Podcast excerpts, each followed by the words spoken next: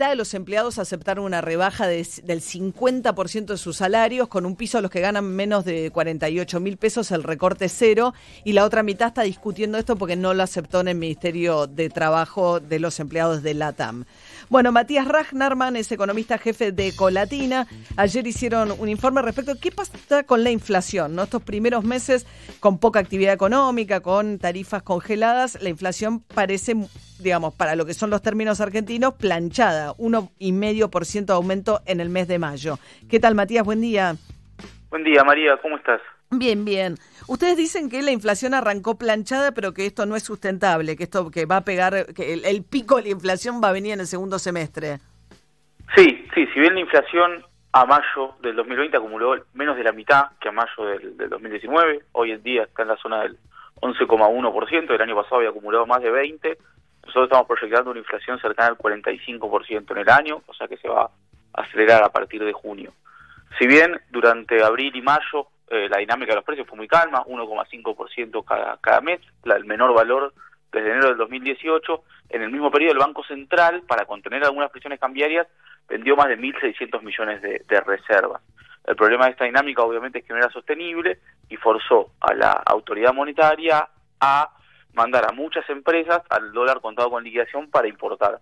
Si bien hubo algunos diálogos con eh, distintas cámaras, si bien eh, ayer algo se flexibilizó, lo cierto es que por ahora muchas empresas están teniendo problemas para importar y están teniendo que hacerlo con dólares propios. Un dólar propio, como todos sabemos, vale más ¿no? que un dólar comprado en el mercado oficial. Un dólar paralelo vale más que un dólar comprado en el mercado oficial, con lo cual, si esta medida persiste, bueno, vamos a tener que lamentablemente ver una, una aceleración de la inflación por el mayor costo de reposición de los bienes. Y al revés, si se da vuelta para atrás, lamentablemente van a volver las presiones, con lo cual el, valor de 70 pesos para el tipo de cambio oficial podría volverse insostenible. O sea, vos decís que de alguna manera u otra el dólar va a subir y eso va a repercutir en la inflación. Entonces que este 11% es a fuerza de una situación, digamos, de un dólar muy pisado y tarifas congeladas, pero que esto va a cambiar en segundo semestre. Exactamente, exactamente. Si bien el dólar subió un poquitito más que la inflación en la primera parte del, del año, hay dos, dos problemas. Por un lado, que todas las monedas emergentes por la crisis subieron mucho más. Por ejemplo, el real subió más de 30%, más del triple en una economía sin, sin inflación. Entonces la competitividad de la economía argentina se vio eh, reducida. Eso por un lado. Y por el otro lado, y no menor, se dispararon los dólares paralelos. ¿Por qué?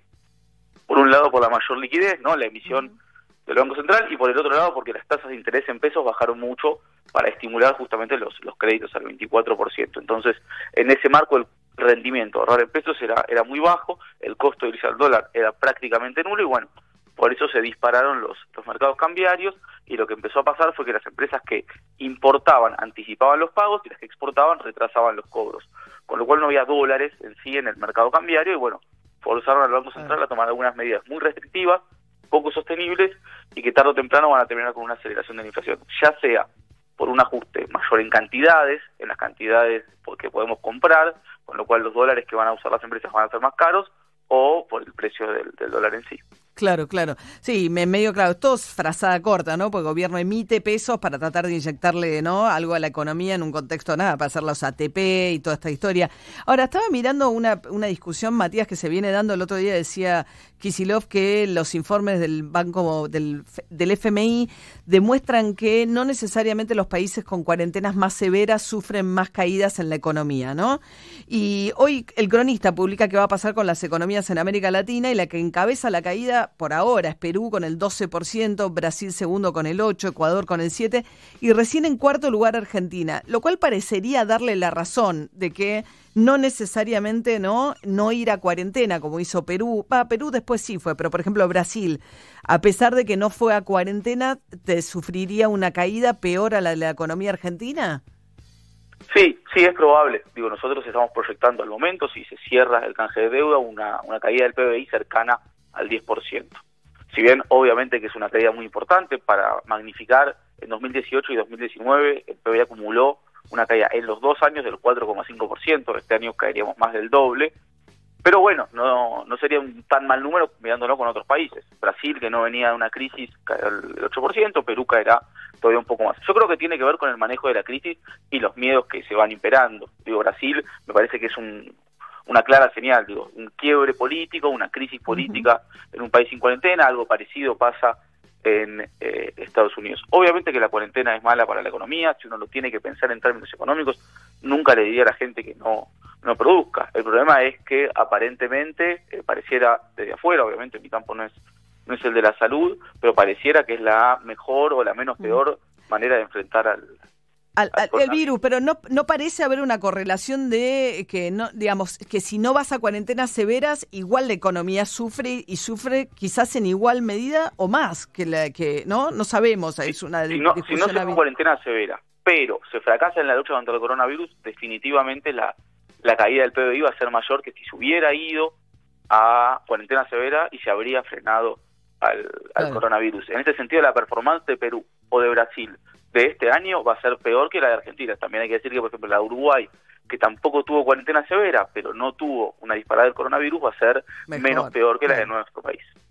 Bien, Matías Ragnarman, economista jefe con Latina, muchísimas gracias y buen día. ¿eh?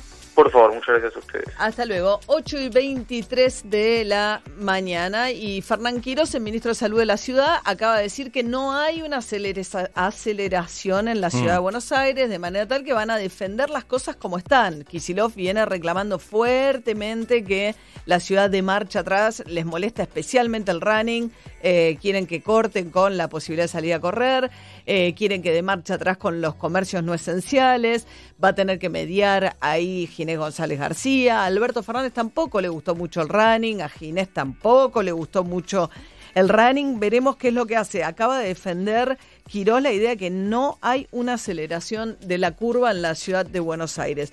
Y Ginés González García, que va a terminar siendo el mediador, el ministro de Salud de la Nación, decía lo siguiente el gobierno siempre tiene el pie puesto en el freno. Nosotros decidimos según la información y claramente lo que lo que exhortamos primero que nada es a, la conducta colectiva, mantener lo que habíamos logrado, no no hacer esto que estamos haciendo, se llamen running o se llamen manifestaciones de la izquierda, ¿no? Uno al lado de otro, decir, ¿por qué entonces los del fútbol no volvieron a jugar al fútbol? Es decir, claramente hay un efecto de imitación en una ciudad como esta, que además se vista lo que pasa en todo el país. No estuvo bien y el gobierno de la ciudad creo que hizo lo posible para mejorarlo y tampoco mejoró demasiado. Tampoco mejoró demasiado, efecto imitación. Vemos que no le gusta el tema a Ginés González García. Yo lo que quiero recordar, ¿te acordás el día del cobro de los jubilados? Sí. Fue en que había colas larguísimas y todo. Dijimos, uy, la explosión, esto va a ser una bomba. No pasó. Y no pasó. ¿Por qué no esperamos? Porque echarle la culpa a, los runners, al que sale a correr, que estuvieron mal, obviamente, todos juntos en el mismo lugar, pero ya echarle la culpa, ¿por qué no esperamos?